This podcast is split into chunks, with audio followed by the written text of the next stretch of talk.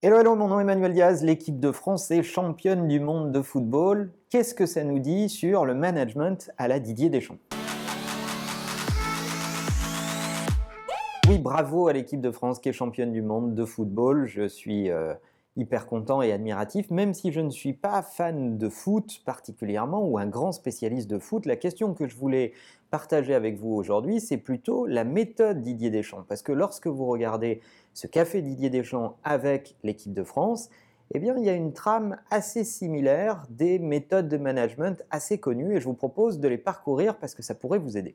Alors, je tiens à le dire en avant-propos, je ne vais pas avoir une conversation ici de spécialistes du foot. Donc si vous êtes un fan de foot et que vous pensez que le parallèle avec le foot n'est pas totalement exact, ben, euh, ne vous offusquez pas dans les commentaires. Ce qui est intéressant ici, c'est plutôt la méthode managériale et le parallèle avec le monde de l'entreprise. Le premier truc qu'a fait Didier Deschamps, c'est quelque chose qu'on dit souvent en management, c'est un, débarrassez-vous des éléments toxiques il peut avoir tort, il peut avoir raison, il peut considérer que tel joueur est toxique alors que vous considérez que c'est le contraire. Là n'est pas la question.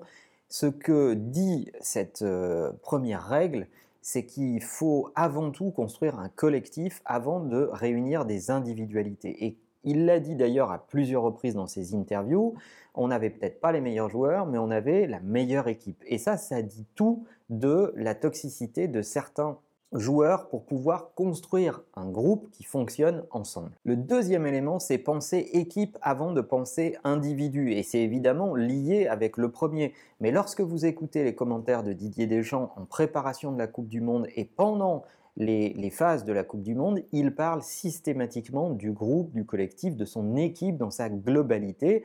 Alors, si les journalistes insistent, il est obligé d'apporter un commentaire sur l'un ou sur l'autre, mais vous verrez dans ses éléments de réponse qu'il le remet toujours en perspective du groupe dans sa globalité, et c'est l'intégralité de l'équipe qu'il valorise et pas un tel ou un tel.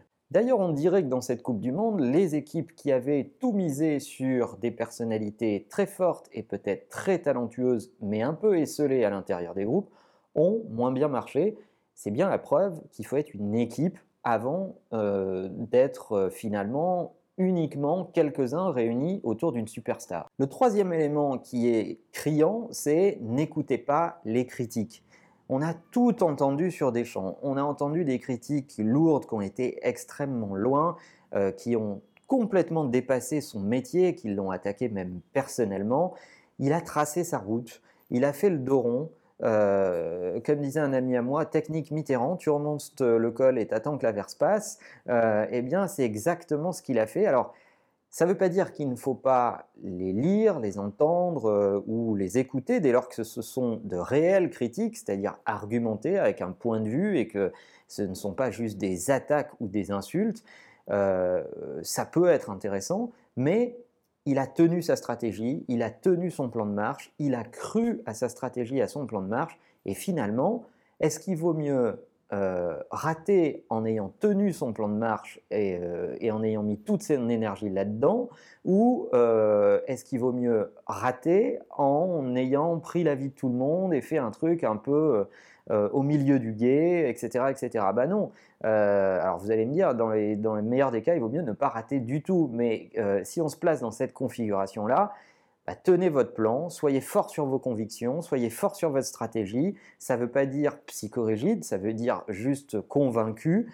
Tenez-le et allez au bout de vos convictions parce que vos plus gros détracteurs seront obligés de reconnaître que s'il y a succès, il sera mérité et il aura été au moins l'œuvre d'un plan stratégique. Quatrième élément, protégez vos équipes. Et oui, il y a bien une chose de claire, c'est que on lave son linge sale en famille. Donc on a le droit de se dire des choses désagréables à l'intérieur d'une équipe, dans l'intimité de ce qu'est l'équipe, mais à l'extérieur, on protège ses équipes. Ça peut paraître bête, mais c'est comme ça qu'on crée du lien dans une équipe, que ce soit en football, dans le sport en général ou dans l'entreprise. Cinquième point, amener sans cesse de l'air frais amener de, l'oxygène, ça passe par euh, challenger les statu quo, ça passe par changer les habitudes, ça passe par ne pas faire jouer certains joueurs qui sont pourtant énormément attendus par le public, la presse, les spécialistes, les experts, etc. Eh bien, Didier Deschamps a su apporter de nouvelles recrues, de nouveaux visages, leur faire confiance. Et c'est aussi lié au fait de tenir son plan, au fait de euh, ne pas trop écouter les critiques. Voilà, tous ces éléments sont liés entre eux.